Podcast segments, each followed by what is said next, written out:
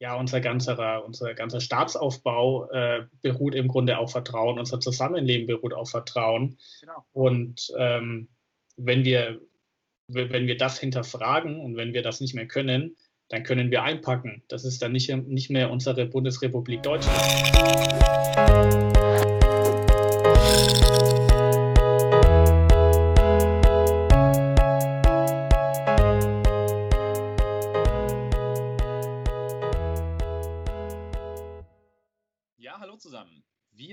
Die Troika-Perspektiven und starten heute unsere ersten Folge. Wir sind äh, drei Politologen, alle ausgebildet in München, die sich in regelmäßigen Abständen gerne zu unterschiedlichen Themen, zu unterschiedlichen politischen Themen und politischen Werten ähm, gerne etwas veröffentlichen möchten und äh, möchten, mit, möchten mit euch diese Plattform nutzen, ähm, Themen und Sachverhalte darzulegen und sie einmal wissenschaftlich zu interpretieren aufzuzeigen und sie aus unserer Perspektive auch normativ zu bewerten. Wir möchten heute mit der ersten Folge äh, anfangen, die zum Thema Solidarität geht, mit der konkreten Frage Solidarität in der Corona-Pandemie, Auslaufmodell oder Wiedergeburt. Christian, zum Schlagwort Solidarität, was sind deine Assoziationen?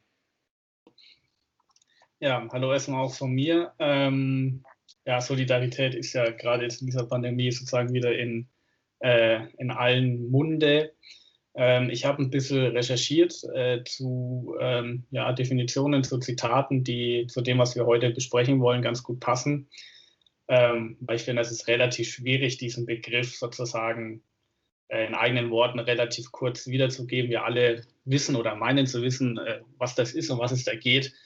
Ähm, aber ich bin äh, auf ein Zitat gestoßen, das äh, wie ich fand, sehr treffend war, äh, um, um, deine Frage zu beantworten. Und zwar ist es ein Zitat von Willy Brandt. Ähm, da heißt es, Solidarität ist die bewusste Bereitschaft, durch Selbstbeschränkung die Freiheit aller zu mehren. Sie kann nicht verordnet werden, wohl aber muss sie geweckt und motiviert werden. Und ich finde, dass, in, find, dass in diesem Satz äh, relativ viel drinsteckt, was ähm, wir auch im Laufe der, des Podcasts ähm, wieder aufnehmen wollen. Ähm, zunächst mal finde ich ganz interessant, äh, Solidarität ist die bewusste Bereitschaft. Also da haben wir schon mal sozusagen die Abgrenzung ähm, von einem ja, subtilen, äh, unbewussten Verhalten, sondern nein, es ist die bewusste Bereitschaft. Dann durch Selbstbeschränkung die Freiheit aller zu mehren. Das ist, glaube ich, relativ passend auch zur jetzigen Pandemie und zu den erforderlichen Kontaktbeschränkungen, ähm, also durch äh, Selbstbeschränkung hier, durch die Kontaktbeschränkungen, die Freiheit von allen zu mehren, weil durch Selbstbeschränkung ähm, in der jetzigen Zeit ja dann die ähm, ja, Freiheit von allen zunimmt, weil die Infektionszahlen dann zurückgehen würden und da es eben eine tödliche Krankheit ist oder ein tödlicher Virus ist, sozusagen auch natürlich die äh, Lebensfreiheit äh, auch gemehrt wird. Dann, äh, sie kann nicht verordnet werden, wohl aber muss sie geweckt und motiviert werden. Äh, da geht es so ein bisschen darum, äh, denke ich, dass sozusagen Solidarität nichts etwas ist, was einfach top-down von der Regierung irgendwie verordnet werden kann. So nach dem Motto, ihr müsst jetzt solidarisch sein und seid das doch mal und das gießen wir jetzt ein, ein Gesetz und alle müssen sich dran halten, sondern es ist ja vielmehr ein, ein, eine, eine Vorgabe, eine Implik Implikation, äh, wie das Leben gestaltet werden soll und ist also etwas, wo man sagen würde, dass das Bottom-up passieren muss, also aus der Gesellschaft heraus äh, muss das gelebt werden und es muss eine ausreichende Anzahl an Menschen auch mitmachen, damit das funktionieren kann. Insofern glaube ich, dass in diesem Satz äh, schon relativ viel äh, drin ist, was uns auch ähm, hier leiten wird. Genau, und deswegen finde ich das Zitat relativ passend. Würdest äh, den Ball einfach mal zurückspielen. Ähm, wie würdest äh, du das äh, definieren oder kannst du da ähm, auch vielleicht äh, was, was Wissenschaftliches oder was Politisches schon beitragen. Ja, äh, ich habe mir auch als Vorbereitung für heute versucht, den Begriff anzuschauen. Ähm, ich würde einmal kurz vorlesen, was der Duden zum Beispiel schreibt. Und das ist natürlich nicht ganz wissenschaftlich in erster Linie, aber der Duden schreibt, unbedingtes, unbedingtes Zusammenhalten mit jemandem aufgrund gleicher Anschauungen und Ziele als erste Variante. Und zweite Variante, auf das Zusammenhörigkeitsgefühl und das Eintreten füreinander sich gründende Unterstützung. Ähm, also versuchen, den Begriff Solidarität mal deskriptiv irgendwie darzulegen.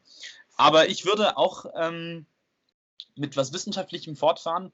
Es gibt ähm, den Soziologen Durkheim, ist ein französischer Soziologe und Ethnologe, der sich mit dem Begriff beschäftigt hat. Und äh, er unterscheidet beim Thema Solidarität in zwei Kategorien. Einmal geht es um die organische Solidarität.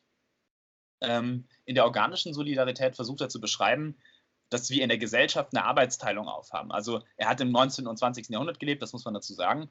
Und mhm. ähm, er sagt, es gibt grundsätzlich in der Gesellschaft eine Arbeitsaufteilung.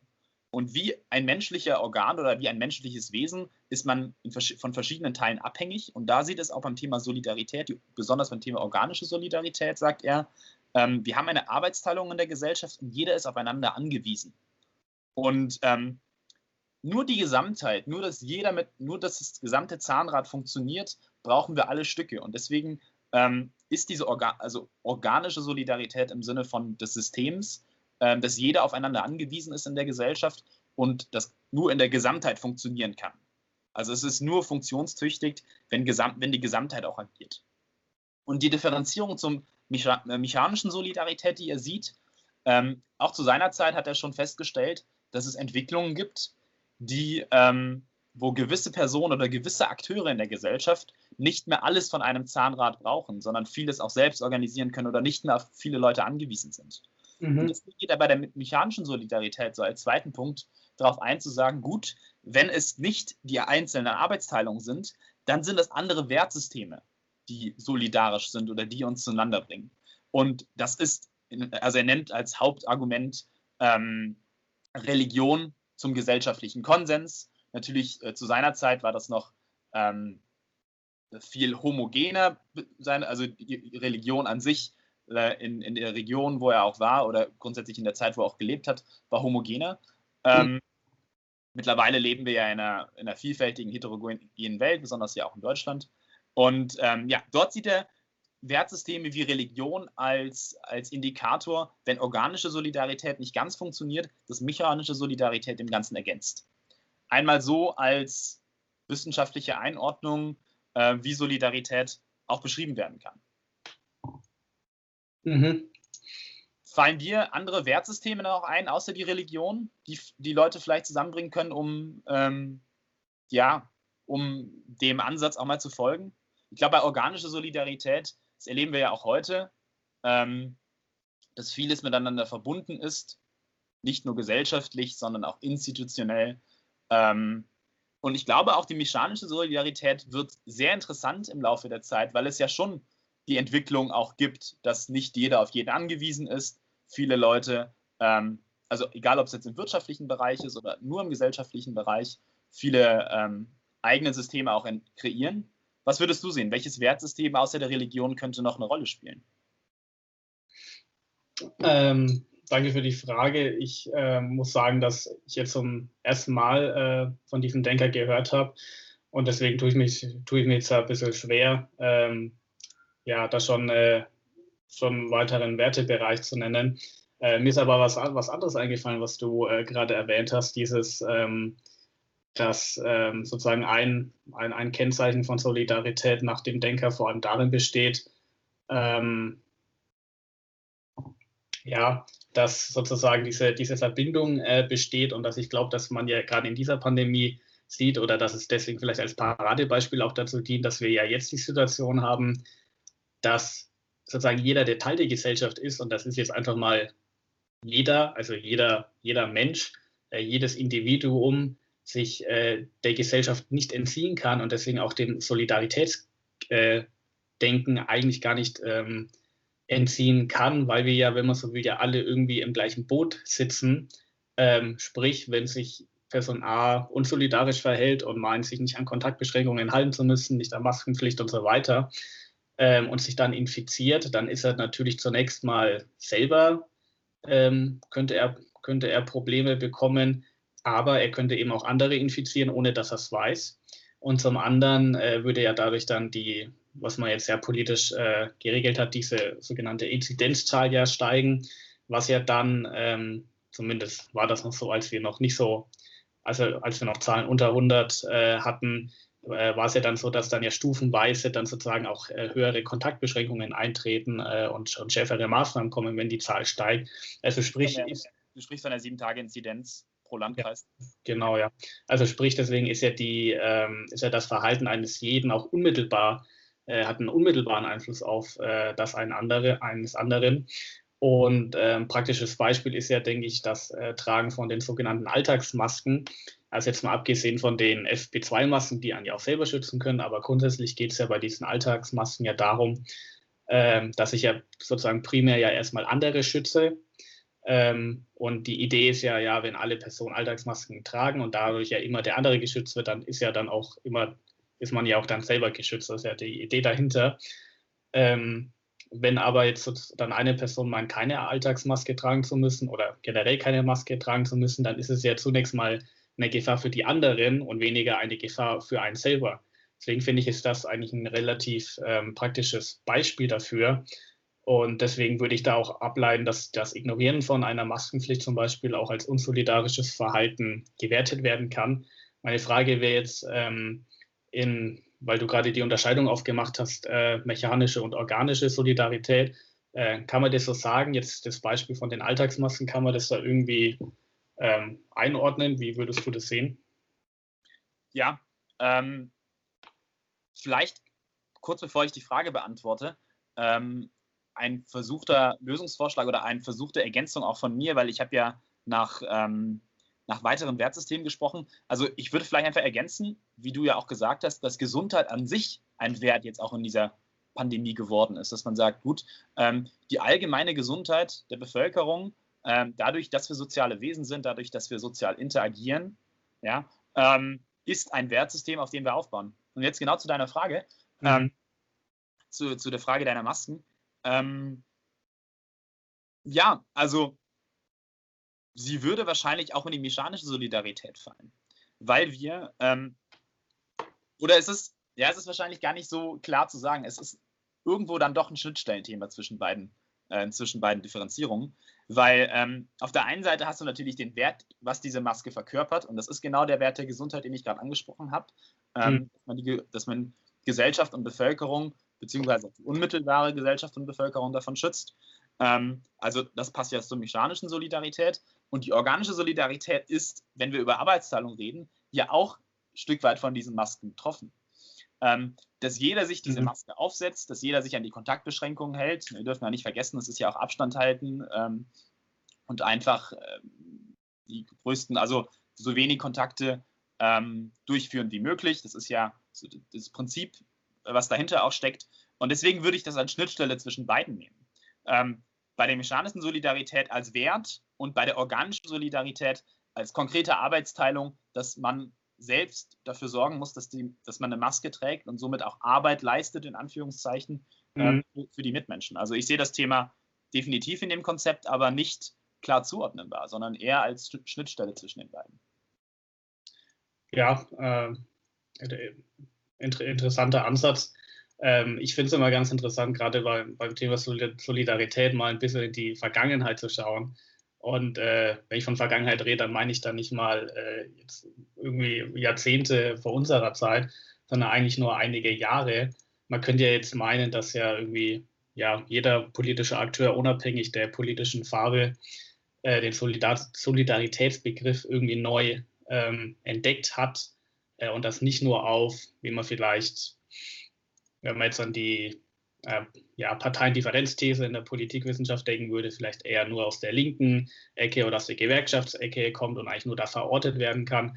Äh, wir sehen ja jetzt, dass ja irgendwie, ähm, ja, muss, muss man jetzt ja keine konkrete Partei nennen, aber alle politischen Parteien jetzt von Solidarität reden und die Leute, ähnlich wie Willy, Brandt, wenn man so will, es mit dem Zitat, Zitat getan hat, äh, allgemein versucht äh, zu appellieren. Aber das war ja nicht immer so.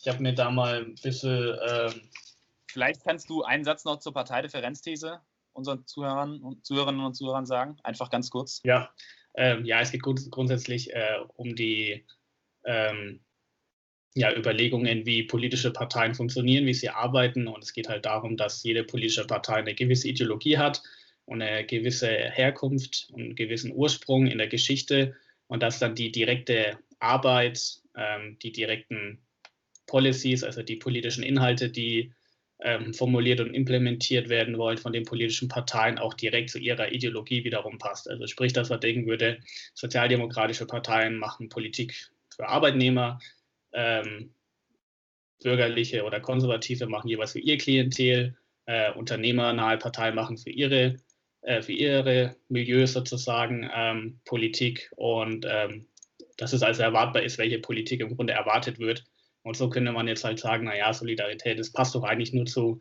sozialdemokratischen oder sozialistischen Parteien. Äh, und jetzt könnte man eben sagen, okay, nee, wir sehen jetzt das auch bei, wobei man da natürlich auch wieder diskutieren kann, äh, aber auch bei christlichen Parteien, christlich-sozialen Parteien, konservativen Parteien der Begriff auch ähm, jetzt Einwand findet, wobei man natürlich dann auch wieder argumentieren kann, sagen kann, nein, äh, christlich-soziale Parteien ist doch auch eigentlich müsste doch Nächstenliebe dabei sein, ist doch auch irgendwie Solidarität und so. Ist jetzt ein äh, anderes, ein größeres Thema.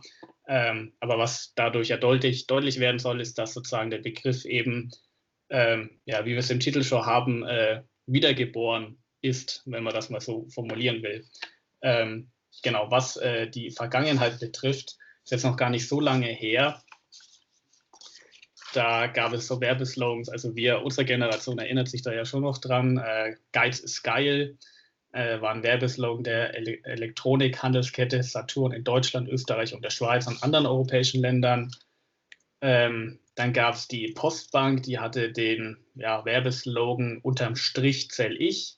Also da sieht man schon ein bisschen diesen Zeitgeist, den es da gab, sag mal so, vermutlich schon in den 90er Jahren, aber vor allem, denke ich mal, so Anfang, Mitte, Ende der 2000er Jahre äh, dass es da eben eher dann um einen selber gegangen ist. Ähm, und ja, dann äh, gab es zum Beispiel ja auch dieses Sprichwort, wo das verortet werden kann, äh, habe ich leider nichts Genaues gefunden. Wenn jeder an sich denkt, ist auch an jeden gedacht. Ähm, ja, insofern sehen wir doch da ein bisschen, äh, das wäre jetzt so meine normative Einschätzung, dass es schon so einen neoliberalen Zeitgeist aus der Vergangenheit gab, ähm, der sozusagen betont hat, dass es stärker ums eigene Individuum geht, relativ egoistisch äh, war in meinen Augen.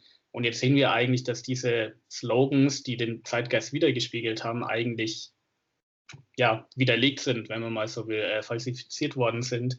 Äh, weil wir ja sehen, zum Beispiel, wenn bei dem Spruch, wenn jeder an sich denkt, ist auch an jeden gedacht, ähm, sieht man ja jetzt zum Beispiel, dass Alte und Kranke ähm, in dieser Pandemie äh, mit dem Spruch relativ wenig anfangen können.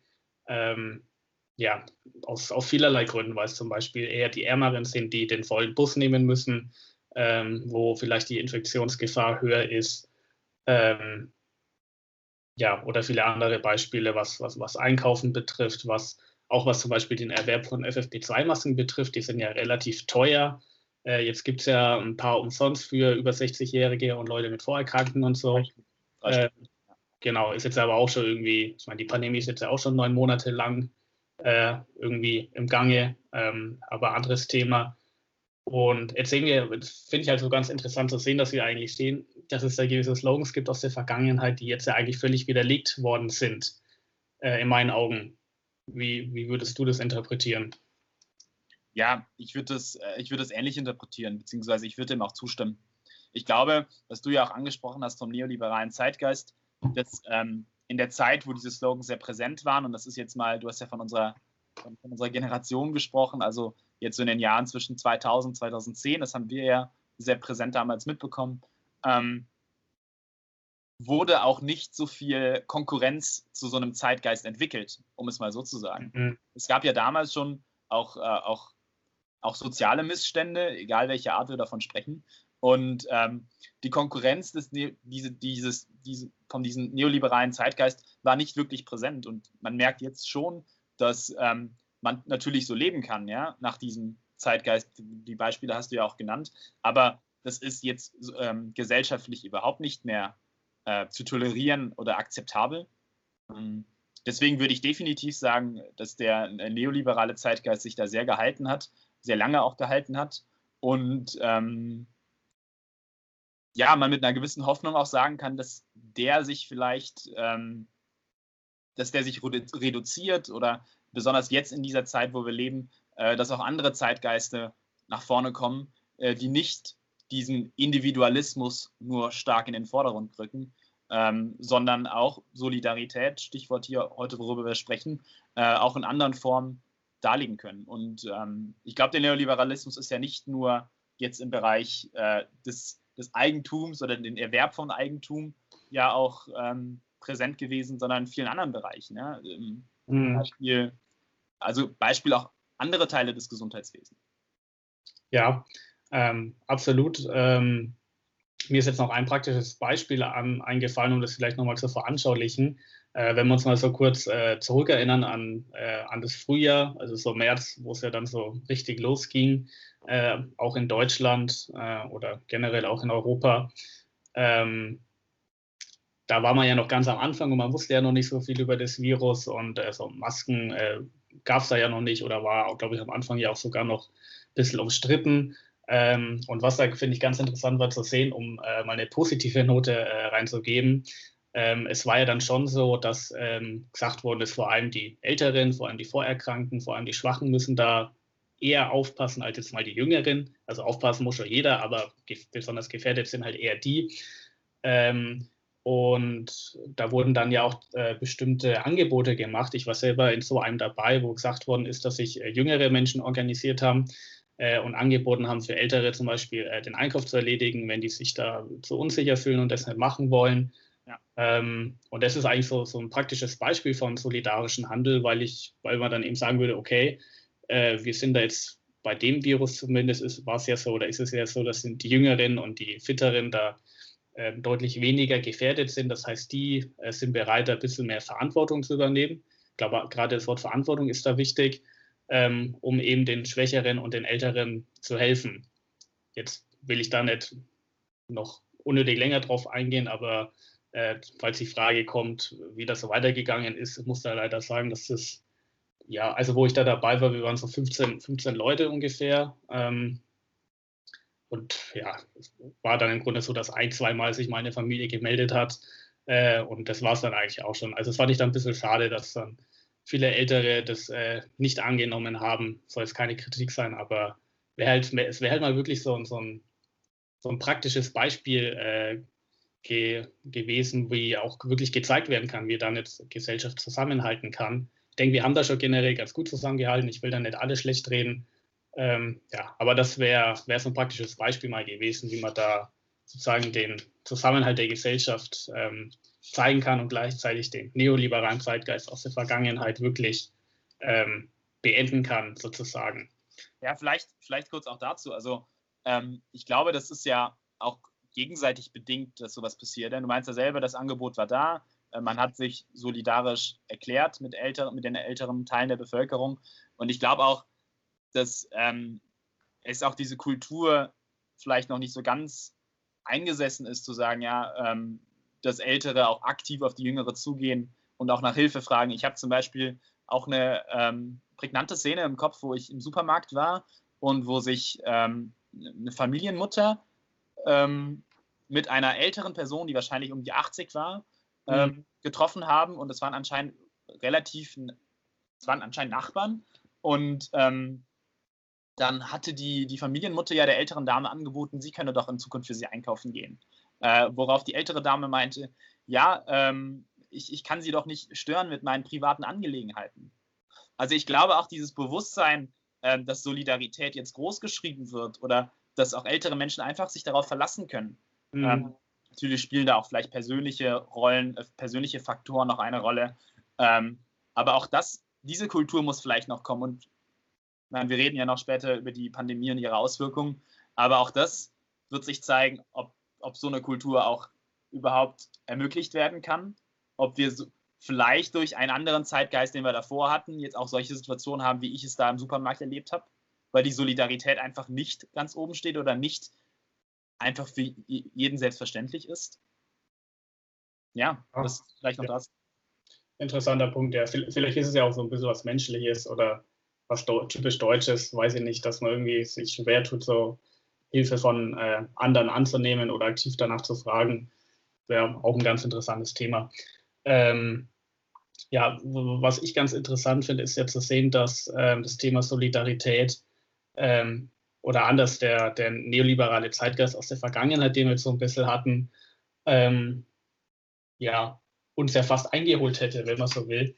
Ähm, vielleicht erinnert sich noch der ein oder andere an eine Studie von der Bertelsmann Stiftung aus dem ähm, Jahr 2019, Sommer 2019 ungefähr muss es gewesen sein. Ähm, ja, da hieß im Grunde die Studie, äh, Bertelsmann Stiftung sieht 600 Krankenhäuser als ausreichend für die Versorgung an. Ähm, genauer heißt es, mehr als jedes zweite Krankenhaus in Deutschland sollte nach Ansicht der Bertelsmann Stiftung geschlossen werden, damit die Versorgung der Patienten verbessert werden könne.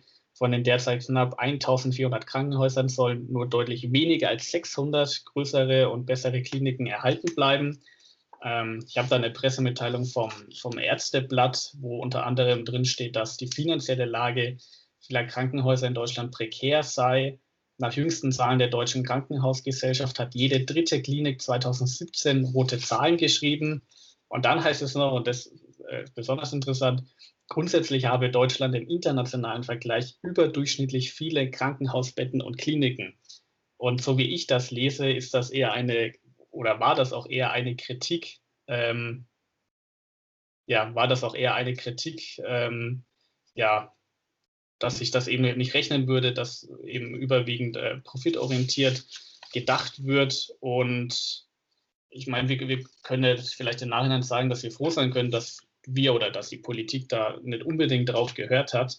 Äh, denn heute können wir ja bisher sagen, jetzt Stand äh, 23.12.2020, wir wissen ja nicht, wie es noch weitergeht, ähm, ja, dass Deutschland ja wirklich profitiert davon, dass es ein zwar relativ teures, muss man sagen, aber doch ein grundsätzlich bei aller Kritik, äh, auf die wir gleich ja noch eingehen, grundsätzlich gutes äh, Krankenhaussystem haben. Anders zum Beispiel als in Großbritannien, wo das ja ziemlich unterfinanziert ist ähm, und dass wir dann eben jetzt überdurchschnittlich viele Intensivbetten halt auch zum Beispiel haben.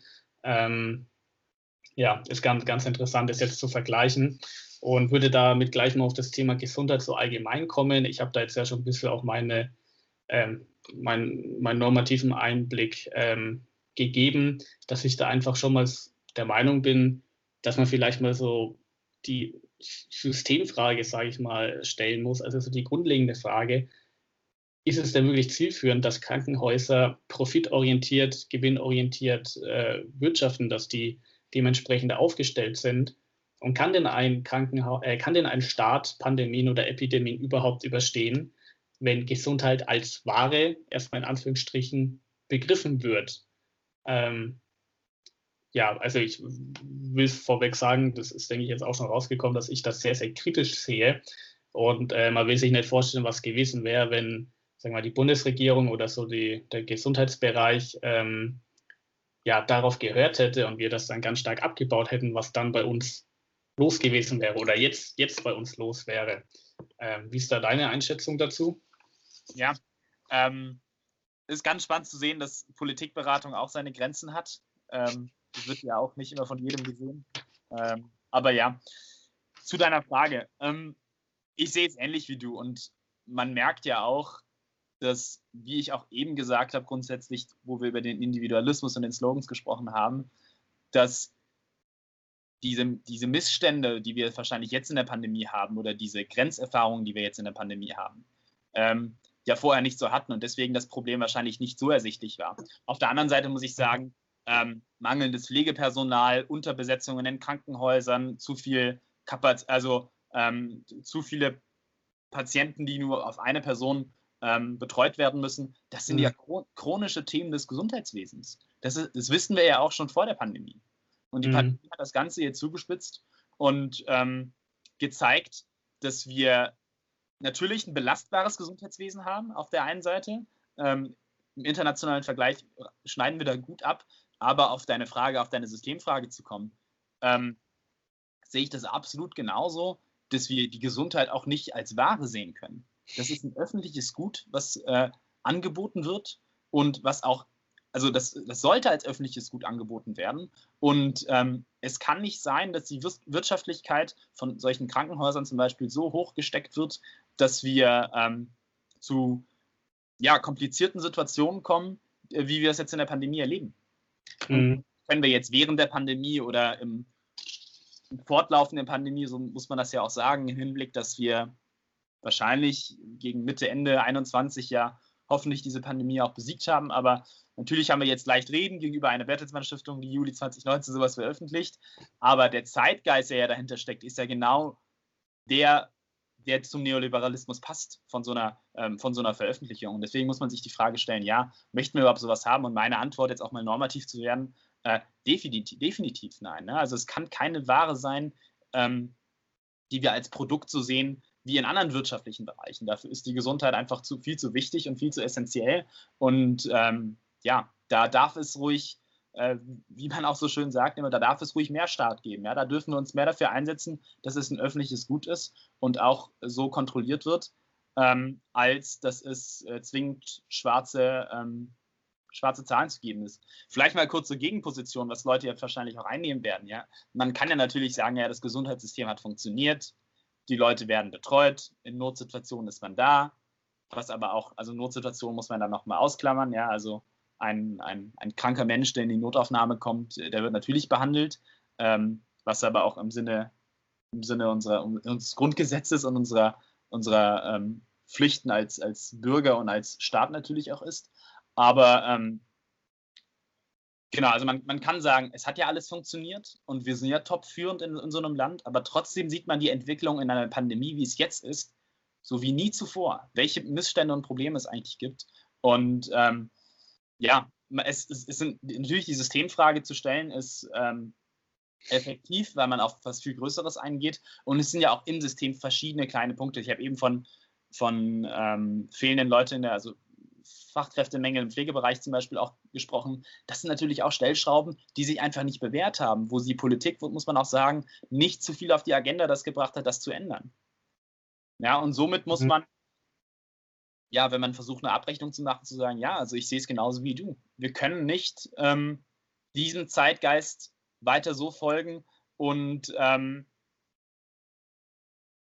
man muss eigentlich natürlich ist das jetzt so gemeint, ich glaube, das ist auch verständlich sagen, man kann Glück haben, dass vielleicht auch jetzt die Pandemie kam, dass man auf so ein Problem auch hingewiesen hat, dass man so ein Problem auch sehen kann. Und ich hoffe, dass das auch nachhaltige, ähm, also äh, nachhaltigen Effekt hat und auch ähm, vielen, ähm, ja, vielen Leuten, die darüber zu entscheiden haben, die Mandat haben, auch äh, nach, das zum Nachdenken gebracht hat. Ja, ähm, also du hast eine Sache äh, angesprochen, die jetzt mit einem ähm, ja, mit, mit einem Wort jetzt schon von vielen politischen Akteuren ähm, verglichen worden ist. Und zwar wurde jetzt ja häufig schon gesagt, äh, dass diese Pandemie wie ein Brennglas sei. Also dass sie unsere Missstände, die wir eigentlich schon davor hatten, äh, sozusagen noch viel deutlich äh, sichtbarer macht. Das betrifft äh, den Gesundheitsbereich. Das betrifft ja den Stand der Digitalisierung zum Beispiel. Dann Digitalisierung in den Schulen ist ja immer noch ein Riesenthema. Ähm, oder die Zustände teilweise auf dem Arbeitsmarkt im Niedriglohnsektor, äh, Stichwort äh, fleischverarbeitende Betriebe und so weiter. Ähm, ja, ist äh, ganz, ganz interessante Metapher. Ähm, interessant ist aber auch hier, dass äh, bei der Frage ähm, ja, Wirtschaften im Bereich des Gesundheitssystems uns die Vergangenheit ja irgendwie auch schon äh, ähm, mal wieder jetzt eingeholt hat. Äh, ich würde da jetzt kurz einen theoretischen ähm, theoretischen Abstich machen. Und zwar würde ich einen anderen Denker ins Spiel bringen. Das heißt, heißt der Karl Polanyi, das ist ein ungarisch-österreichischer Wirtschaftshistoriker. Ähm, ja, lebte vor allem äh, Ende des 19. Jahrhunderts bis Mitte, Mitte ungefähr des ähm, 20. Jahrhunderts. Und er hat 1944 vor allem ein äh, Buch hervorgebracht, in dem er die sogenannten fiktiven Waren äh, dargelegt hat. Da möchte ich jetzt einmal kurz darauf eingehen. Im Grunde hat Polanyi ähm, rekapituliert, dass kapitalistische Marktwirtschaften darauf basieren, dass Produktionsfaktoren als Waren behandelt werden. Er definiert Waren als Objekte, die für den Verkauf auf dem Markt erzeugt werden. Und äh, er kritisiert, dass er nennt vor allem Arbeit, Boden und Geld und auch Natur, aber Natur zählt er eher zu Boden noch, keine Waren sein dürfen und deswegen nennt er sie als nennt er sie fiktive Waren. Und da habe ich jetzt ein Zitat, wo er das äh, relativ gut äh, darlegt, was das sein Kritikpunkt ist. Das würde ich einmal zitieren.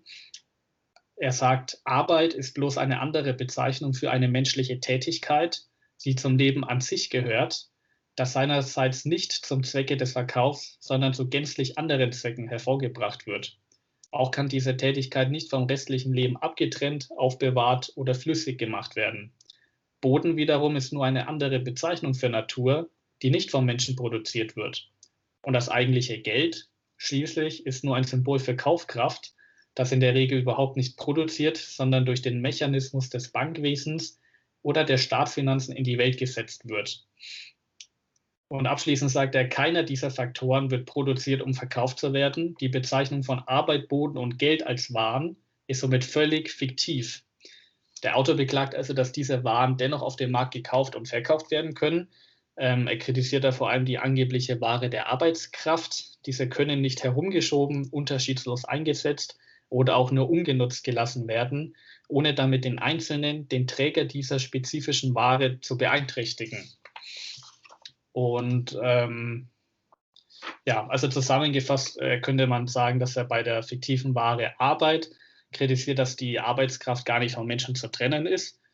Geht jetzt schon relativ stark auch in die Richtung von Karl Marx, der ja, glaube ich, vom konsumtiven, ähm, konsumtiven Arbeitsprozess des Menschen äh, oder so spricht.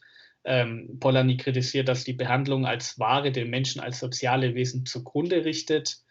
Bei der fiktiven Ware Boden kritisiert er, dass die Zerstörung der Natur problematisch sei, weil es die Lebensgrundlage des Menschen darstellt. Ähm, es führt zur Entwurzelung der Menschen und der, dem Verlust der Heimat.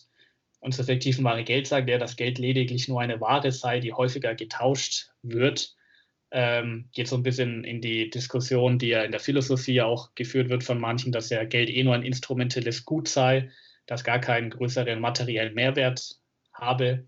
Auch ganz interessant. Ähm, genau, wa warum nenne ich den jetzt hier? Ähm, er spricht eben von diesen fiktiven Waren. Er nennt zwar Gesundheit nicht explizit, aber aus diesen Ausführungen ähm, ja, lässt es sich in meinen Augen schon so interpretieren, dass er auch äh, kein Anhänger davon wäre, Gesundheit als äh, ja, Ware als, als äh, fiktive Ware zu interpretieren. Ähm, insofern, und da ja, würde ich mich ihm auch anschließen, ähm, hinterfragt er sozusagen dieses, dieses System ja auch ganz grundsätzlich, äh, ganz systematisch und ähm, ja, wundert mich ein bisschen, dass er jetzt in der Pandemie relativ wenig zu Ohren gekommen ist. Das war relativ viel im Bereich der Wirtschaftspolitik über Keynes gesprochen worden, bei Polanyi aber relativ selten, wobei eben die grundlegende Frage ist ja schon jetzt mal häufiger diskutiert worden, ähm, wie wir das System Krankenhaus oder Gesundheit allgemein verstehen. Genau, soweit äh, zur, zur Theorie. Wie überzeugt dich das Konzept der fiktiven Waren von Polanyi? Definitiv überzeugt mich das. Und um das vielleicht auch mal auszuführen, warum es mich überzeugt. Ähm, die Punkte, die du jetzt angesprochen hast, ähm, es waren äh, Arbeit, ähm, Boden, vielleicht kannst du kurz Geld. Geld. Genau, und Geld. Ähm, vielleicht Geld jetzt nochmal ausgeklammert, weil ich glaube, darüber ja. können wir auch nochmal separat äh, komplett lange drüber sprechen. Ähm, aber grundsätzlich ist das ja auch mein Anspruch oder mein Verlangen als normaler Mensch gegenüber einem Staat, dass sowas gewährleistet wird. Und ähm, es ist natürlich möglich, sowas zu einem gewissen Grad äh, in den Markt zu werfen und auch damit zu agieren. Ich meine, es sind ja ganze Wirtschaftsbereiche, die darüber funktionieren. Mhm. Äh, aber warum ich zustimmen würde, ist, weil ich sagen würde, ja, das sind ja die essentiellen Sachen, die ein Mensch braucht. Das sind die essentiellen Sachen, auf die wir uns verlassen können. Und ähm, das baut ja auf unserem Prinzip, wie wir es hier in der Bundesrepublik haben, ja auch auf.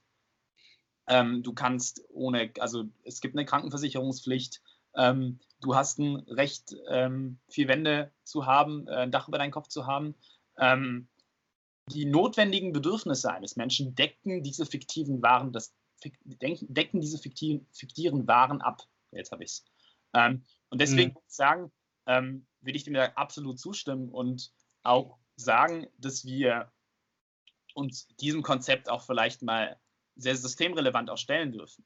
Weil es gibt ja schon derzeit auch, ähm, also nicht nur im sozialen Bereich, sondern auch in vielen anderen Bereichen, wo wir genau das halt nicht nachgehen, wo wir dem nicht nachpflegen, wo wir äh, sehr viel dem Markt überlassen, was bedingt mhm. funktioniert. Ja, also der Markt ist ja nicht nur schlecht, der funktioniert ja auch, aber es gibt halt gewisse Missstände, die aufkommen.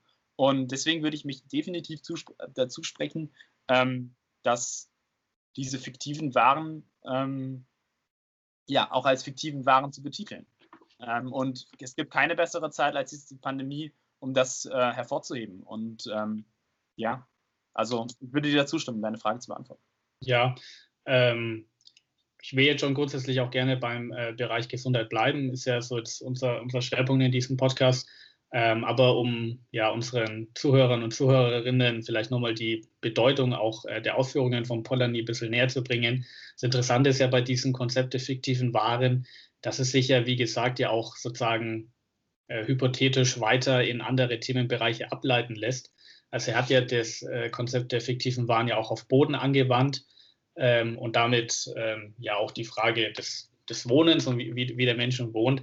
Ähm, will es gar nicht äh, ganz neues Fass aufmachen, aber so äh, ganz grundsätzlich, um zu sehen, wie, wie weitreichend das Konzept eigentlich ist, äh, könnte man ja auch die Frage stellen, und die Frage wird ja, wird ja gestellt, wenn wir zum Beispiel nach Berlin schauen, an manche Volksbegehren, oder in Bayern wird äh, auch was vorbereitet. Weiß gar nicht, was da, was da gerade der Stand ist, was nicht nur äh, Mieten begrenzen betrifft, äh, Mietpreisbremse und so weiter, sondern ähm, ja auch wirklich die grundsätzliche Frage, ähm, wie verstehen wir denn eigentlich Wohnen? Ist denn Wohnen auch einfach nur eine Ware oder ist denn nicht sozusagen eine Wohnung auch irgendwo ein, ein natürliches Grundbedürfnis ähm, eines Menschen? Man kann ja nicht sagen, ähm, ja, ich brauche nicht zu wohnen. Also mhm klingt etwas komisch, aber da, da, sieht man ja, dass das ja nichts ist, was man sich irgendwie aussuchen kann. Und ist es denn überhaupt gerechtfertigt, dass wir Wohnungsbaukonzerne haben, äh, die mehrere tausend Wohnungen besitzen und damit Kapital ähm, ja, machen? Also das ist ja auch so eine systemische Frage, die man sich ja mal stellen kann, unabhängig davon, zu welchen Schlussfolgerungen man kommt. Genau, aber äh, da, dabei will ich es ja auch belassen, aber sieht man eben auch die, die, die Weitreiche von den Äußerungen von Polanyi. Vielleicht, vielleicht ganz kurz dazu, um, ähm, ich habe ein paar Gedanken dazu, die mir gerade durch den Kopf gegangen sind. Also absolut die Reichweite und auch den, um den Transfer auch zu Emil Durkheim, den ich anfangs erwähnt habe, zwischen also zwischen der Differenzierung der mechanischen Solidarität und der organischen Solidarität. Es zeigt ja auch, dass, also er hat ja bei der organischen Solidarität von Arbeitsteilung gesprochen, das Aufeinander angewiesen sein, dass mhm. das Zahnrad nur funktioniert, wenn die Gesamtheit funktioniert äh, und die einzelnen Teile so funktionieren. Und deswegen wäre so ein Thema zum Beispiel jetzt auch Wohnen, wie du es explizit angesprochen hast, auch äh, im Bereich der organischen Solidarität einzuordnen. Mhm. Weil man sagt, gut, ähm, das kann, also das Gesamtheit kann, die Gesamtheit kann nur funktionieren, wenn auch die, natürlich die Arbeitsleistung funktioniert, aber auch wenn die Voraussetzungen dafür geschafft worden sind. Also mhm. in, der langfristigen Perspektive ist das natürlich auch, und deswegen passt es schon thematisch zu sagen, in der langfristigen Perspektive ist das eine Frage der Solidarität ähm, zwischen Staat und Bürger, aber auch ganz konkret, weil der, der, Staat sind ja auch irgendwo die Bürger, die Repräsentanten wählen und die als Repräsentanten agieren, sei es jetzt Politik oder Verwaltung. Ähm, mhm. Dass man auch aufeinander angewiesen ist, dass man sagt, hey, es ist nicht nur ein Angebot von, wie gesagt, von Staat zu Bürgerinnen und Bürgern, sondern auch äh, auch untereinander ist das die Solidarität, die wir pflegen. Und äh, deswegen würde ich da definitiv den Bogen auch zu Emil Durkheim ziehen und sagen, ja, äh, auch darüber können wir sprechen. Ich glaube, das Thema an sich es geht vielleicht ein bisschen zu weit als heute. Ähm, war ja auch nicht der Schwerpunkt für heute. Wir wollten ja hauptsächlich über Gesundheit sprechen. Aber ähm, definitiv passt es rein und passt auch in die größere Systemfrage rein, die wir ja auch eben hatten. Ja, absolut. Ähm, ja, jetzt hätten wir noch ähm, im Grunde anderen größeren letzten Themenbereich, wo es um äh, Frage Freiheit geht äh, und Verantwortung und Utilitarismus, ähm, würde ich einfach mal an, an dich übergeben. Ja, danke. Ähm, ja, ich habe mich jetzt für, den, für, den, für diesen Teil ähm, mal ein bisschen darauf vorbereitet, wenn wir auch über andere Konzepte sprechen. Ähm, ist natürlich auch alles im Hintergrund der Pandemie, wo wir auch haben, wo wir sagen, welche Ethik können wir an den Tag bringen, ähm, Stichwort Utilitarismus, was es bedeutet, sage ich jetzt sofort was. Und gleichzeitig aber auch ein Ausblick zur Diskussion, ähm, was ist eigentlich dieser Freiheitsbegriff? Und der Freiheitsbegriff kommt ja derzeit sehr stark vor, aufgrund den Beschränkungen, die wir haben. Ähm, und wird ja sehr oft verwendet, sich gegen die Beschränkungen zu setzen oder mhm. überhaupt auch was grundsätzlich vom Staat vorschreiben zu lassen. Und ähm, um da eine seriöse Mitte zu finden, würde ich gerne einmal die Konzepte von Utilitarismus vorstellen und später dann auch zum, zum Freiheitsbegriff an sich kommen. Ähm, also das Konzept Utilitarismus ist im Endeffekt eine zweckorientierte, zweckorientierte Ethik, die besagt, ähm, wenn wir das, wenn wir als ähm, das Maxim so ansetzen, dass wir das größtmögliche Glück für die Mehrheit haben, dann ist das eine Ethik, die wir für richtig und gut erachten und die müssen wir hinterhergehen. Ähm, mhm. Beispiel Impfung zum Beispiel, ne, aber dazu kommen wir gleich nochmal, ähm, wo man sagt, ja, haben wir, also ist das, ist das ein Konzept, wo wir sagen, ähm, wenn das Gesamtnutzen, wenn dieser aggregierte Gesamtnutzen für die Summe aller Betroffenen, was ja die Gesellschaft dann ist, einen Mehrwert daraus zieht ähm, und besser ist für die Mehrheit, ist das nicht die Ethik, die wir brauchen, die wir in den Tag bringen müssen? Das ist die Frage des Utilitarismus, beziehungsweise bejaht der Utilitarismus die Frage und sagt, ja, demnach müssen wir handeln. Ein bisschen mal die Waage zu, handeln, Waage zu handel, äh, halten, äh, haben wir auch zum Beispiel von, von Kant den kategorischen Imperativ, ähm, die Pflichtethik auch äh, ein Stück weit angrenzend noch genannt, wo er sagt, gut, also beim kategorischen Imperativ haben wir ja die Formel, handle nur nach der Maxime, von der du wollen kannst, dass sie gesetzt werden kann. Ähm, was ist der Unterschied zwischen diesen Perspektiven oder was macht, was sind die Stärken und Schwächen? Der Utilitarismus hat den Charme zu sagen, gut, was für die Mehrheit gut ist, ist automatisch für die Gesellschaft gut. Und automatisch muss das auch der Staat tragen. Ähm, ich glaube, die Gefahren liegen auf der Hand. Stichwort Minderheitenrechte. Stichwort, ähm, ja, also Minderheiten nicht nur im, im, politischen Sinne, sondern natürlich auch Minderheiten von Leuten, die äh, schwer getroffen sind. Getroffen im Sinne von, die vielleicht ähm, physische oder psychische Einschränkungen haben, die nicht so oft vorkommen. Ähm, also nicht so oft vorkommen, war jetzt natürlich gemeint in, in, im Phänomen der einzelnen der einzelnen Individuen und Menschen, aber natürlich kommt die mittlerweile auch sehr oft vor. Aber grundsätzlich hat der Utilitarismus äh, die Schwäche zu sagen, gut, wir wollen das Beste, also die, die Schwäche im Utilitarismus ist zu sagen, ähm, wo sind die Minderheiten? Werden die überhaupt geschützt? Weil wir suchen ja nur nach dem größtmöglichen Bestreben einer, einer großen Masse. Und ist diese Ethik überhaupt wichtig? Weil die Masse kann sich ja auch immer ändern. Also die, die Meinung der Masse kann sich ändern oder dadurch kann sich auch die Ethik ändern. Und handeln wir dadurch mit ausreichender Weitsicht?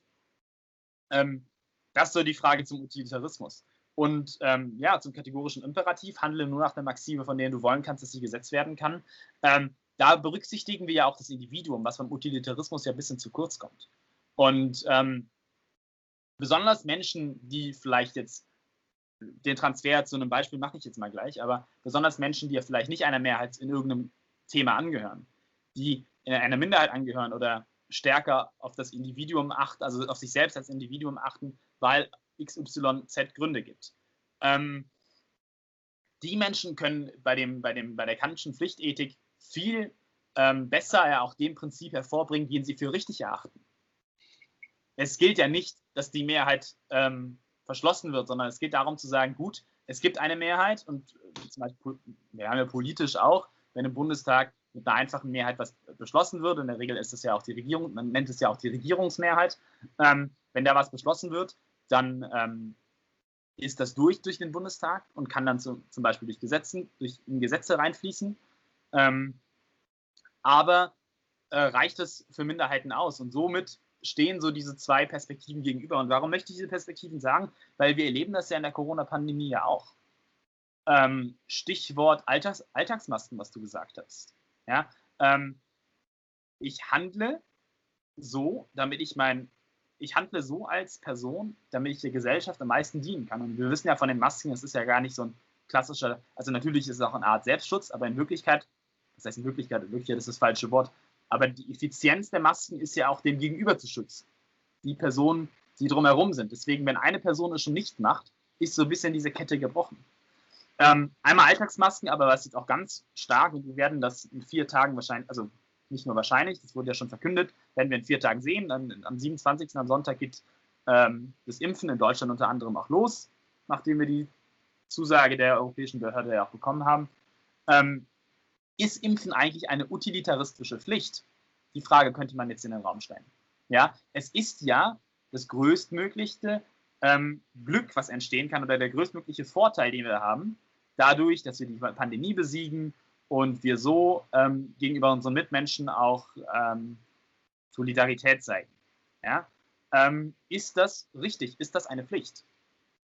Und ähm, es gibt ja auch Menschen, die natürlich aus diversen Gründen auch gegen das Impfen sind, auch ähm, zum Beispiel wegen Langzeitstudien das sehr kritisch sehen. Ähm, Genau. Und da stellt sich natürlich auch, finde ich, so diese theoretische Frage, was setzt sich theoretisch durch? Oder was sehen wir theoretisch, besonders in der Pandemie, auch als, als richtig an? Was mhm. äh, würde ich gerne auch deine Meinung wissen? Ich meine, wir haben halt einmal den Utilitarismus, der sagt, ja, handle so, dass wir das größt, den größtmöglichen Vorteil, den größtmöglichen Nutzen haben. Kann das eine Ethik sein, wo du sagst, ja, das reicht? Oder gibt es einfach zu große Defizite, Stichwort Minderheiten? Dann haben wir natürlich den kategorischen Imperativ, der das Individuum in den Vordergrund bringt, der sagt, hey, ähm, handle so, wie du denkst, dass es auch gesetzt werden soll. Ja, das heißt, auch wenn du persönlich eine Ausnahme in einem großen Bild bist, handle trotzdem so, ähm, dass sie gesetzt werden, dass das in ein Gesetz einfließen soll oder dass es so das Gesetz auch ist, wie du dich verhältst. Wo würdest du jetzt in der Pandemie die Stärken und Schwächen sehen oder welche Theorie würdest du sagen, ja, die würde sich am besten darauf eignen, um diese Pandemie auch zu beschreiben?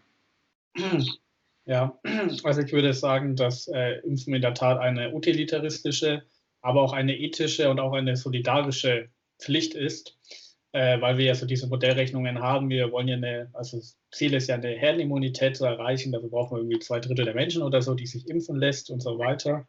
Ähm, das, ähm, also aus dem Gesichtspunkt äh, würde ich da schon mal auf jeden Fall Ja sagen.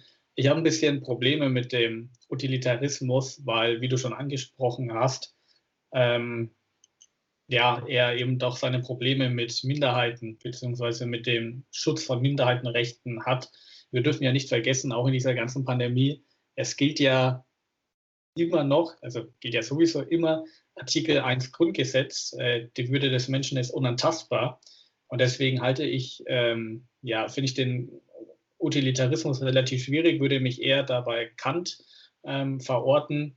Und ähm, ja, es ist ja auch immer so, so die grundsätzliche Frage ähm, ja, der, der, der politischen Maßnahmen, um die, um, die Kon äh, um die Kontakte zu beschränken, um äh, Todeszahlen runterzubringen oder auch sonstige Erkrankungen. Wir wissen ja noch relativ wenig über Langzeitfolgen ähm, einzudämmen. Ähm, und da ist ja dann immer so die Kritik, äh, müssen, die, äh, müssen die denn unbedingt sein? Ähm, und äh, es wird ja da auch sogar noch weitergedacht. Also es gab da ja auch mal die Forderung äh, von einem politischen Akteur, ähm, ja, dass, die, dass viele Maßnahmen doch überzogen seien, weil wir doch, ich glaube, das sinngemäße Zitat war doch eh überwiegend Leute retten, die sowieso in ein paar Jahren oder in ein paar Monaten sterben würden. Also geht ja so ein bisschen in die Richtung, ja, betrifft ja vor allem Ältere und so. Ja. Und alleine diese Argumentation kann man vielleicht aus utilitaristischer äh, Perspektive vielleicht was abgewinnen.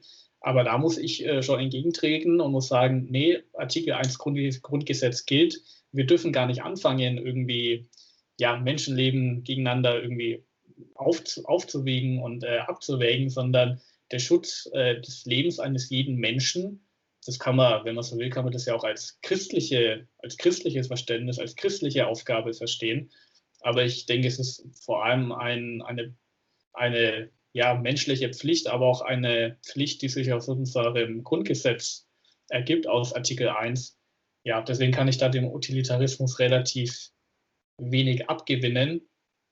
Und ja, ähm, ja würde jetzt auch gleich nochmal auf den Freiheitsbegriff eingehen.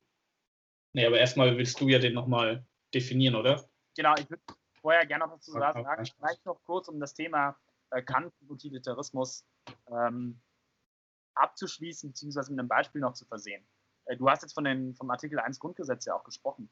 Vielleicht ein weiteres Beispiel, dass wir zum Beispiel auch derzeit gar keinen Utilitarismus haben.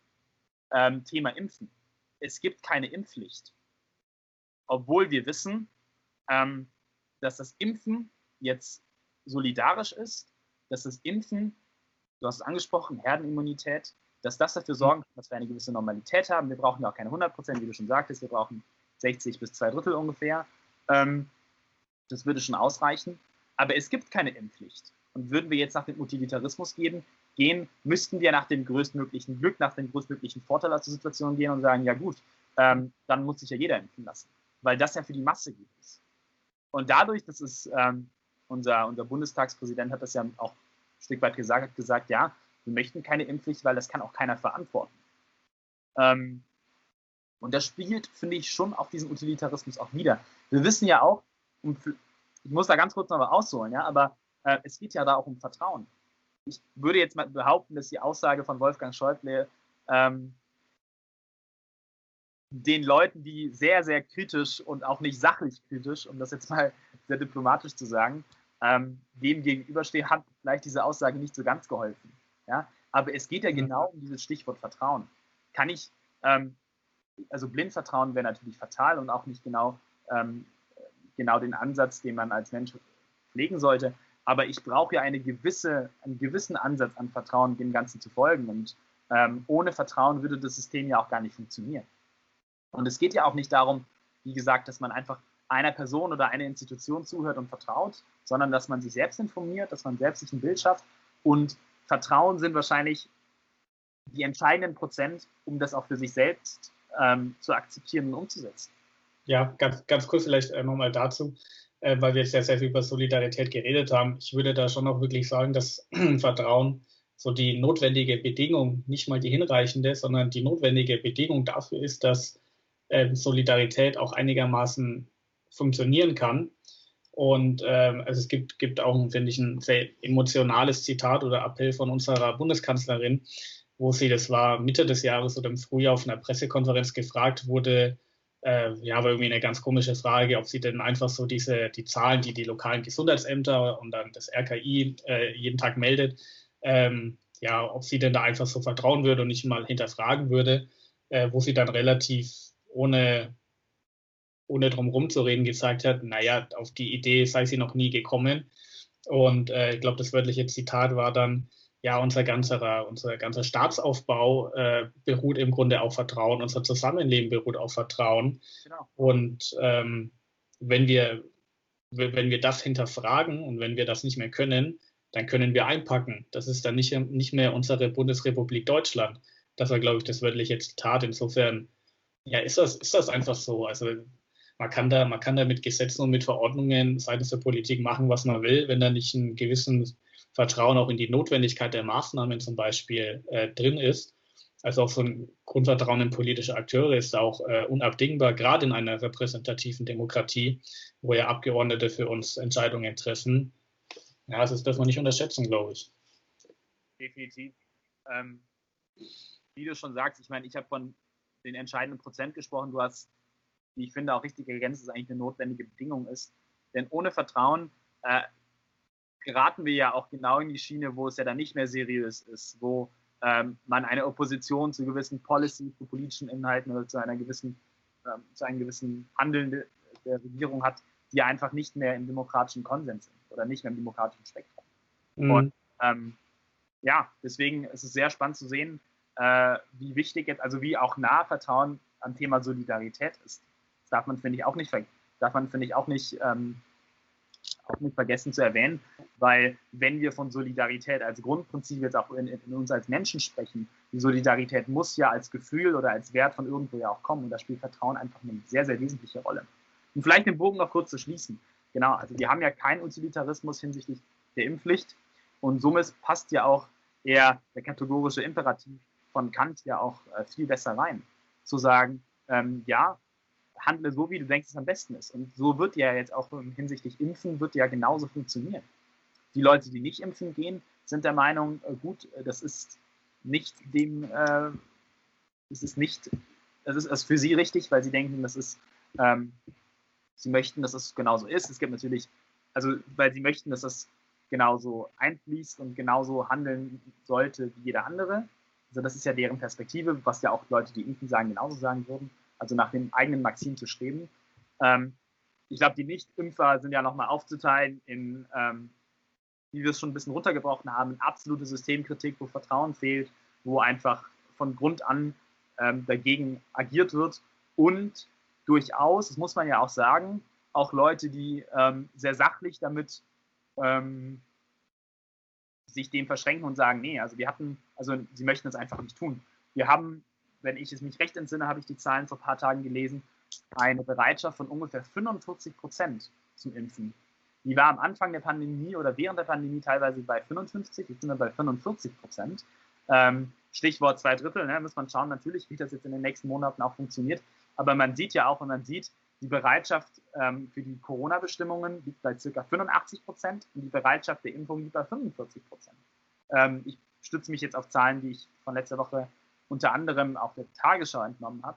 Ähm, aber man sieht ja auch die Kluft und deswegen gibt es ja auch eine Kluft zu sagen, ja gut, äh, viele Leute, die sich nicht impfen lassen, agieren ja auch nach dem Kantschen Imperativ zu sagen, ja, ähm, ich mache das so, weil ich denke, dass das für mich das Beste ist. Und weil ich denke, dass das, also, sorry, das war jetzt falsch gesagt, nicht für mich das Beste ist, sondern ähm, weil ich der Meinung bin, dass ich nach dem Maxim handle, wo ich auch denke, dass es gesetzt werden soll, wie Kant sagt. Ja, also wo ich denke, dass es richtig ist und so weiter. Mhm. Und, ähm, jetzt hin zu den Leuten, die sich impfen lassen, die handeln ja auch nach dem Kantschen Prinzip. Die handeln ja auch nach dem Imperativ, wo sie sagen, für mich ist das die Maxime, dass das zum Gesetz werden soll. Und da steckt ja auch das Thema Solidarität ja auch dann drin.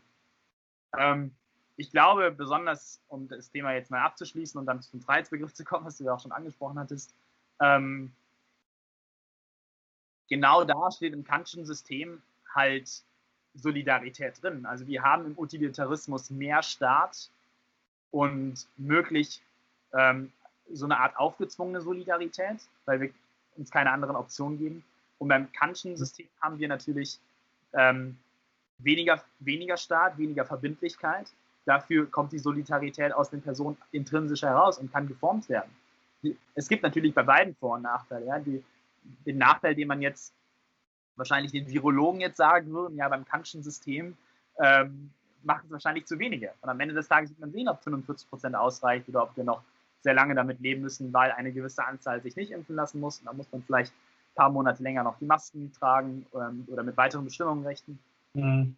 Das zeigen. Aber äh, wie wir schon eben angesprochen haben, der Utilitarismus, der ja dann am Ende des Tages mehr Staat ist und es irgendwo aufzwingt, hat ja ähm, genau nicht den Schutz vor Minderheiten und vor, ähm, ähm, ja, wie du auch sagst, vor dem Grundgesetz. Das dazu. Ja. Äh, vielleicht, ja, nicht nur vielleicht, sondern gehen wir zum, zum inhaltlichen Punkt des Freiheitsbegriffs über. Warum möchten wir den bringen? Weil wir ja beim Thema Solidarität ja oft zu hören bekommen, es ist aber meine individuelle Freiheit, so zu handeln. Ich muss ja nicht solidarisch sein. Und wir haben ja auch jetzt durch die Sitzung heute geführt, zu sagen, ja, Solidarität ist ja auch nichts Aufgezwungenes, sondern kommt ja von einer Person alleine, ähm, ist intrinsisch abgeleitet. Und jetzt zur Frage des Freiheitsbegriffes. In der Corona-Pandemie wird ja sehr oft, wenn es um Bestimmungen die Rede ist, ähm, Beispiel Maske, Beispiel Abstand halten, jetzt aber auch Beispiel die ganzen Policies, die wir haben in Richtung Lockdown, ähm, heißt es ja immer, es ist aber meine persönliche Freiheit, so zu agieren, so zu agieren.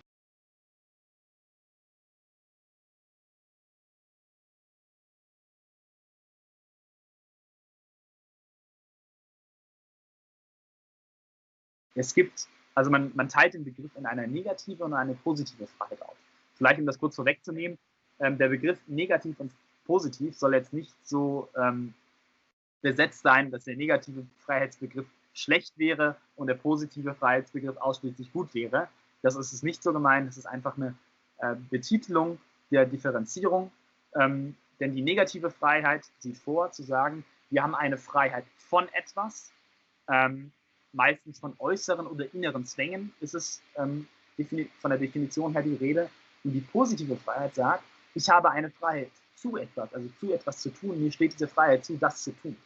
Ähm, genau, während der negative Freiheitsbegriff sagt, ähm, ich löse mich von etwas, weil ich, ich habe die Freiheit, das zu tun, ich muss dem nicht befolgen. Es ist eine Freiheit, also Freiheit von als Beispiel und Freiheit zu als Gegenbeispiel. Und ähm, ich finde, wie wir oft in der Pandemie auch sehen, haben wir derzeit sehr stark den, äh, das negative Freiheitsbild als führende Freiheits, ähm, als, als führenden Freiheitsbegriff im Diskurs, was ja auch unsere staatliche Freiheit irgendwo ja auch oder unsere persönliche staatliche Freiheit irgendwo ja auch darspiegelt. Also wie gesagt, der negative Freiheitsbegriff äh, ist jetzt nicht klassisch negativ gemeint, sondern ist einfach ähm, von, vom Terminus so, dass es zwischen negativ und positiv aufgeteilt wird. Und wir sehen ja jetzt in der Pandemie auch selbst, dass wir ähm, mehr Leute haben, die sich darauf stützen und sagen, ja, ich möchte die Freiheit davon haben, ich möchte nicht, dass Regierung, ähm, Polizei oder so etwas mir diese Freiheit raubt. Und ähm, wahrscheinlich, und nicht nur wahrscheinlich, wir haben ja auch ganz wenig aber diesen, diesen Diskurs, der ja auch parteipolitisch wahrscheinlich auch schwierig einzuordnen ist, aber diesen Diskurs zu sagen, ähm, positive Freiheit. Ich habe jetzt die Freiheit, mich impfen zu lassen, weil ich die Möglichkeit habe, ich habe die Freiheit zu. ich habe die Freiheit zu, jetzt als älterer Mensch zum Beispiel, wenn jetzt sich Leute nicht an Bestimmungen oder an, also nicht an Bestimmungen oder Regelungen halten, ich habe die Freiheit zu, auf die Straße zu gehen äh, und das zu tun. Ähm, ich glaube, das Beispiel ist da auch, es war ja auch oft die Rede, dass man zum Beispiel einen Lockdown macht für Risikogruppen oder für, für Leute, die äh, betroffen sind. Mhm. Diskussion, aber das zeigt ja auch, dass der positive Freiheitsbegriff, der zeigt in der Pandemie, nicht so besetzt ist. Wir haben eher diesen negativen Freiheitsbegriff zu sagen, ich weise die Freiheit, also ich beanspruche meine Freiheit, das von mir abzuweisen, statt ich beanspruche meine Freiheit, mir das zu ermöglichen. Und das finde ich sehr interessant, natürlich aus, Politik, äh, aus politikwissenschaftlicher Sicht. Ähm, die Differenzierung ist natürlich einerseits klar, aber auf der anderen Seite wird sie derzeit meines Erachtens einfach viel zu wenig umgesetzt, weil wir diesen negativen Freiheitsbegriff einfach zu sehr als, ähm, als Marschroute ähm, vom Diskurs von Freiheit haben. Wie ja. würdest du dir auch größeren positiven Freiheitsbegriff wünschen in dem Diskurs? Würdest du dir, ich meine, du würdest dir wahrscheinlich auch beides wünschen, ja, aber siehst du auch, dass, dass positive Freiheit einfach einen besseren Diskurs braucht? Mit, unter dem Hinter, also mit dem Hintergrund natürlich, dass negative Freiheit diesen klassischen Freiheitsbegriff von uns nachkommt? Ja, also ich äh, sehe auch, dass gerade jetzt in der Pandemie der negative Freiheitsbegriff ähm, viel mehr wahrgenommen wird als der positive. Ähm, aber auch ähm, schon davor war das, glaube ich, der Fall, dass ähm, ja, ich sogar sagen würde, dass die negative Freiheit auch so die Grundlage von der liberalen Demokratie ist. Wenn man sich zum Beispiel jetzt mal führt jetzt wieder ein bisschen weiter, wenn man sich jetzt nur mal so ganz kurz die ja, sogenannte einzige, wenn man so will, liberale Partei in Deutschland sich anschaut, die FDP, sieht man ja schon, dass sie gerade jetzt in der Pandemie immer sehr, sehr von diesem negativen, negativen Freiheitsbegriff ausgehen. Ähm, wie du gerade schon gesagt hast, ähm, Freiheit für einen selbst, ähm, Abwesenheit von, von Zwängen, von ähm, Gesetzen und so weiter. Ähm, ich würde viel lieber auch ähm, ja, appellieren für einen positiven Freiheitsbegriff, auch gerade in dieser Pandemie, weil ich schon glaube, dass wir sehen und dass wir uns vergegenwärtigen müssen, dass die Freiheit immer auch die Freiheit der Schwachen und der anderen ist. Und dass gerade in dieser Pandemie ich nie nur eine Entscheidung für mich selbst treffen kann, sondern ich treffe immer auch eine Entscheidung für andere mit. Ich, also ich treffe ja auch immer Entscheidungen für die äh, Schwachen mit, äh, für die Älteren. Und Deswegen finde ich es zu kurz, den Freiheitsbegriff nur darauf zu reduzieren, dass sozusagen die Starken ihre Freiheit ausüben können, ähm, weil dadurch der Freiheitsbegriff zum Recht der Stärkeren degeneriert wird. Und äh, dahinter steckt aber, finde ich, sehr das Konzept der negativen Freiheit. Insofern, ja, um so den Bogen zu spannen jetzt zur, zur ganzen äh, Sitzung auch, äh, wir haben ja mit Solidarität angefangen, äh, dann weiter, sind, sind dann weiter zur Gesundheit gekommen. Ich glaube gerade, dass Solidarität, der Gedanke viel besser passt, viel geeigneter ist zu einem negativen äh, Freiheitsbegriff. Und ja, finde, dass ähm, ja gerade in unserer Gesellschaft das nochmal viel deutlicher werden sollte, dass sozusagen es nicht nur äh, um den positiven Freiheitsbegriff geht, sondern eben auch um den negativen, der ja auch sehr, ja, eigentlich sehr deutlich macht, dass Freiheit eben auch Verantwortung bedeutet.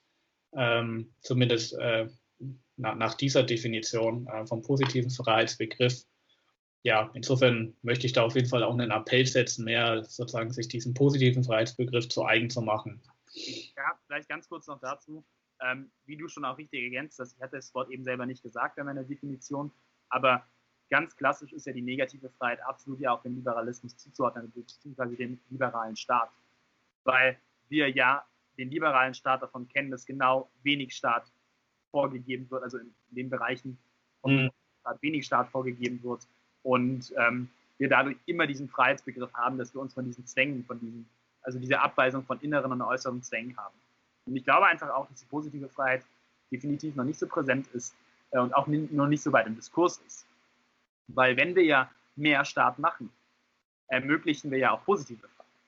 Mhm. Und, ähm, genau das wird nicht so oft gesehen und ähm, es braucht wahrscheinlich auch einen Diskurs zwischen beiden, ja, ohne, also es, es gibt ja beide Freiheitsbegriffe, ja, und ähm, äh, ohne sie gegeneinander auszustechen. Es braucht einfach den Diskurs, um dann die perfekte Mitte zu finden. Ist natürlich jetzt sehr einfach gesagt, aber es findet ja schon, wie du auch jetzt auch gesagt hast, einfach eine Konzentrierung auf diesen negativen Freiheitsbegriff aus, wo wir ähm, die Möglichkeit hätten, jetzt besonders in der Pandemie auf positive Freiheit ja noch einzugehen. Ich meine, es gibt ja auch andere Szenarien, wo wahrscheinlich negative Freiheit ähm, auch gut und wichtig ist und wahrscheinlich auch in vielen Bereichen wichtiger ist als die positive Freiheit.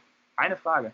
Aber besonders jetzt in der Pandemie, wo ähm, der Staat sich ja nicht zurückziehen kann einfach. Da kann er nicht einfach sagen, ja, wir überlassen das euch, ähm, sondern sie müssen ja auch irgendwelche Bestimmungen und irgendwelche Handlungsempfehlungen geben, aus dem besten Wissen so zu agieren, damit sie sagen, wir können diese Pandemie besiegen, weil das ja auch ihre staatliche Aufgabe ist. Und ich glaube, da kann man ansetzen, mhm. Kurs zwischen negative und positive Freiheit führen. Das ist so mein Wunsch, den ich noch weitergeben würde. Ja, ich glaube, man, man hat ja ganz gut gesehen, dass immer erst versucht worden ist von der Politik ganz im Allgemeinen, erstmal auf Appelle zu setzen, auf freiwillige Maßnahmen. Ja, und nüchtern betrachtet hat es dann halt nicht so den äh, Erfolg verbucht, äh, wodurch dann immer sozusagen dann eben mit staatlichen Maßnahmen gekommen ist. Vielleicht auch eine ganz interessante Lehre schon mal aus der Zeit. Also jetzt nur mit freiwilligen Maßnahmen. Definitiv. Wäre jetzt nicht so weit gekommen. Ne? Ja. Absolut. Vielleicht ein letzter Satz, sorry, dass ich dich nochmal unterbrechen muss. Ein letzter Satz dazu. Wir haben ja auch gesehen, dass jetzt es ja schon den Trend gibt, diese Schlupflöcher in diesen Bestimmungen zu finden. Die mhm. Haltung zu sagen, wir bleiben zu Hause, wir machen so wenig Kontakt wie möglich, wird ja von vielen auch angewandt, keine Frage. Aber es herrscht ja, ja, ich kann, ich habe dazu keine Zahlen, aber es herrscht ja wahrscheinlich auch ein sehr großer Diskurs dazu. Was darf ich denn alles? Kann ich das noch ausreizen? Aber das sind doch nur fünf Haushalte jetzt während Weihnachten, das ist doch erlaubt. Und ähm, so diese Grenzerfahrungen sind viel präsenter, als jetzt zu, auf das Individuum zu hoffen und sagen, ich, bin jetzt vernünftig und agiere so, äh, wie ich denke, dass es am besten ist. Da merkt man auch die Kluft Staat und Bürger, weil da wird viel noch versucht raus, man versucht noch so viel rauszuholen wie möglich, äh, anstatt zu sagen, ja, was ist denn die Situation, die halte ich nicht. Das noch abschließend, sorry. Ja, ähm, ich äh, würde jetzt schon mal gegen Ende gehen und äh, zum, zum ja, Abschluss einen kleinen Ausblick wagen oder zumindest versuchen. Ähm, wenn wir jetzt, die Frage stellen müssten äh, oder die Aufgabe stellen würden, ähm, dass wir aus dieser Krise Konsequenzen ziehen. Also die Frage, ob wir das tun äh, würden, auch wenn jetzt die Pandemie eines Tages mal vorbei ist. Ähm, würde ich einfach noch mal ganz kurz so deine Meinung meine Meinung dazu wissen. Äh, ich würde einfach mal anfangen. Ähm, ja, also ich äh, bin da grundsätzlich eher skeptisch. Man könne den Vergleich mit der spanischen Grippe ziehen, die jetzt ungefähr genau 100 Jahre her ist äh, muss man natürlich richtig einordnen, dass die äh, gegen Ende des Ersten Weltkriegs, glaube ich, auftrat, 1918. Ähm, und ähm, das natürlich historisch richtig eingeordnet werden muss, was die Implikationen äh, darüber hinaus betrifft.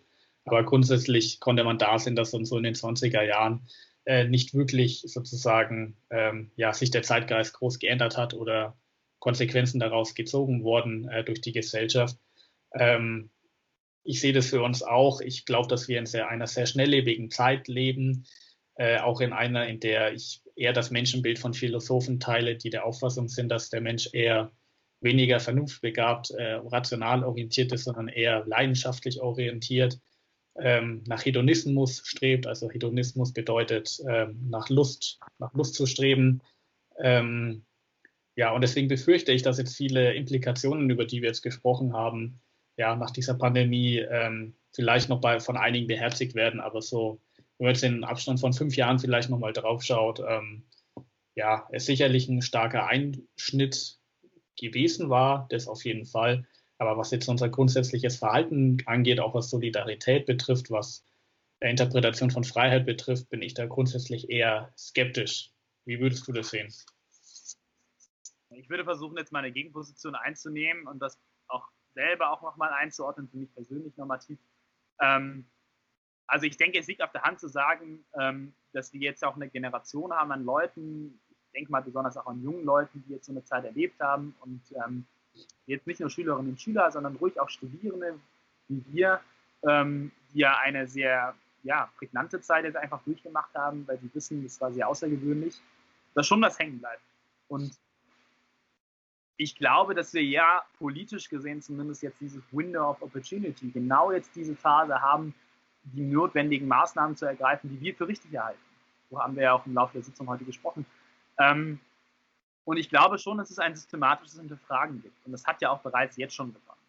Und man kann nur hoffen, dass dies lange wie möglich da bleibt. Man kann auch nur hoffen, dass das auch da bleibt, wenn die Normalität einherrscht, einkehrt. Ähm, um vielleicht jetzt ein bisschen auf mein Normatives zu kommen. Also ich glaube schon, dass sich was ändert. Und es ändert sich, weil Akteure wie wir darüber sprechen werden, du hast es selber gesagt, weil wir in, in fünf Jahren vielleicht das Ganze nochmal Revue passieren lassen, ein Fazit ausschließen, was hat sich denn wirklich geändert, ähm, was waren die wichtigsten Punkte. Was ich persönlich glaube, ist jetzt, dass es ganz wichtig ist, die wichtigsten Sachen.